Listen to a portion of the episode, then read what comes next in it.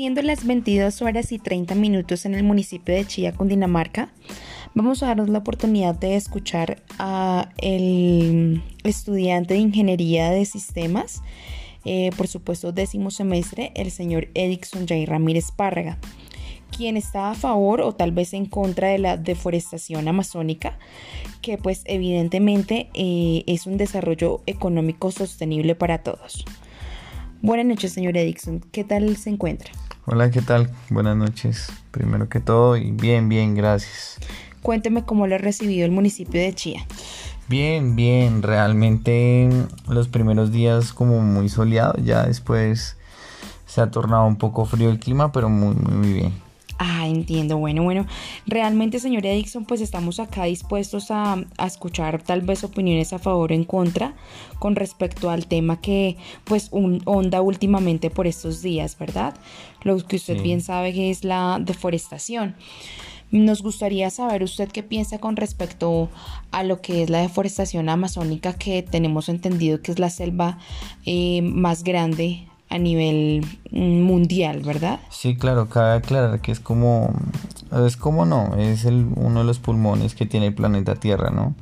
Por toda su diversidad, eh, por todo el tema de naturaleza que existe en la zona. Y pues no se trata de, de estar a favor o en contra de una posición, sino realmente es darnos cuenta de la importancia que tiene, que tiene la zona como tal para nosotros, para, para, para, para, que la naturaleza fluya normalmente y que adicional a ello sea perduradera, ¿no?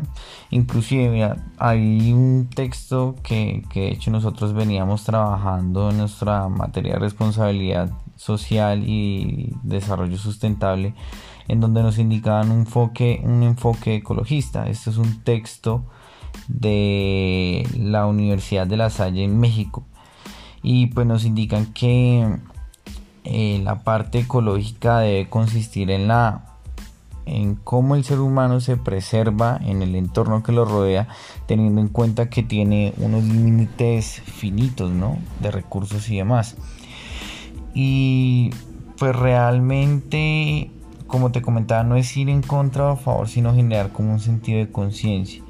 Actualmente en Colombia, eh, pues a raíz de los procesos de paz, aunque uno no lo crea, eh, ha hecho que la guerrilla, que era como de pronto la que controlaba en cierta medida esta parte de la población para que no permitiera deforestar, ya no lo, no lo está haciendo y ya no hay un control. O sea, de todos los aspectos toca mirarlo. Y, la tala masiva de árboles, eh, las quemas que se realizan en esos sectores, pues realmente afectan. El hecho en que yo te diga a ti, eh, por ejemplo, tienes derecho a respirar, pero ponte una bolsa en, la cara para poder respirar. No lo vas a poder realizar, ¿verdad? Entonces, es algo muy similar. Si a nosotros nos quitan ese, ese aire natural, que es el que nosotros tenemos como el Amazonas, pues obviamente vamos a tener ciertos problemas y ciertas complicaciones. Eh, hay una parte también indispensable que es el tema del Estado. Sí, el, tema del Estado es indispensable porque si no se plantean las políticas para que realmente haya un control y una protección sobre la selva, el, el problema va a seguir creciendo y va a seguir aumentando.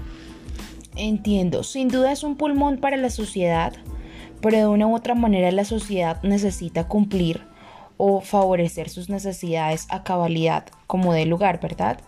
Sí. Entonces, si de una u otra manera necesitamos cumplir nuestras necesidades, ¿por qué no explotar, explotar este medio, el cual está supliendo esas necesidades tanto económicas como personales, materiales, em, como un desarrollo progresista, diría yo, eh, en la sociedad, ¿verdad?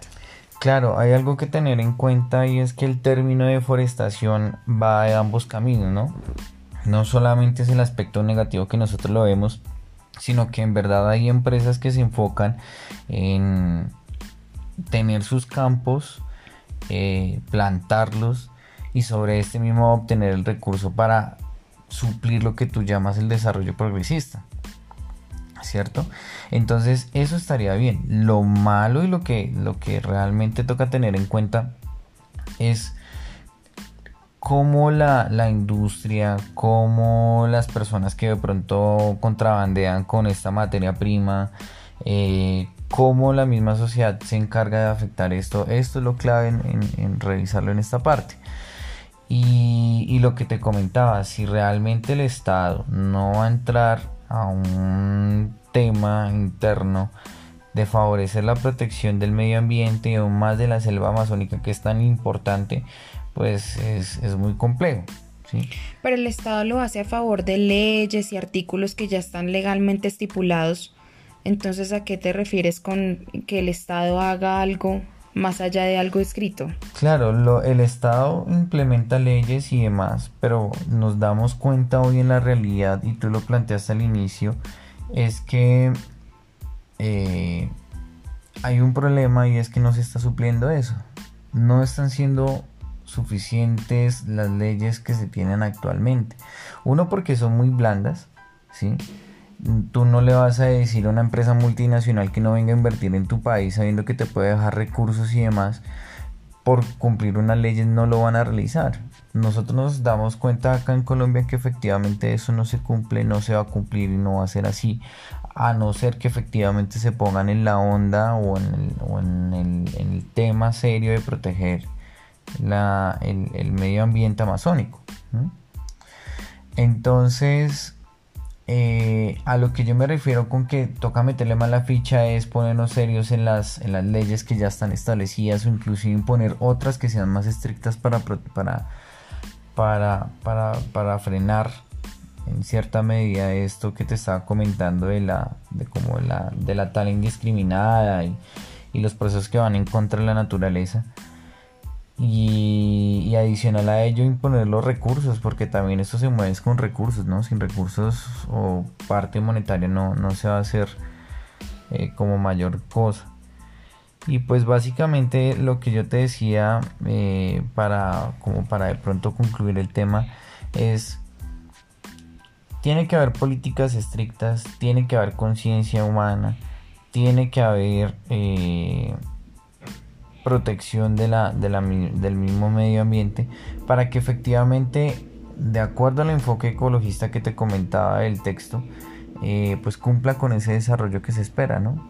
Porque pues lo dice la ONU, hay muchos aspectos en donde nosotros nos podemos considerar como un país desarrollado, pero me parece que uno importante es el medio ambiente. Bueno, Edixon, muchísimas gracias. Fue un placer charlar contigo. Igualmente buena noche. Igualmente que estés muy bien, gracias por la invitación y pues nada, eh, como lo indicaba es para generar conciencia y pues esperemos a que esto sirva para que fluyan las cosas bien.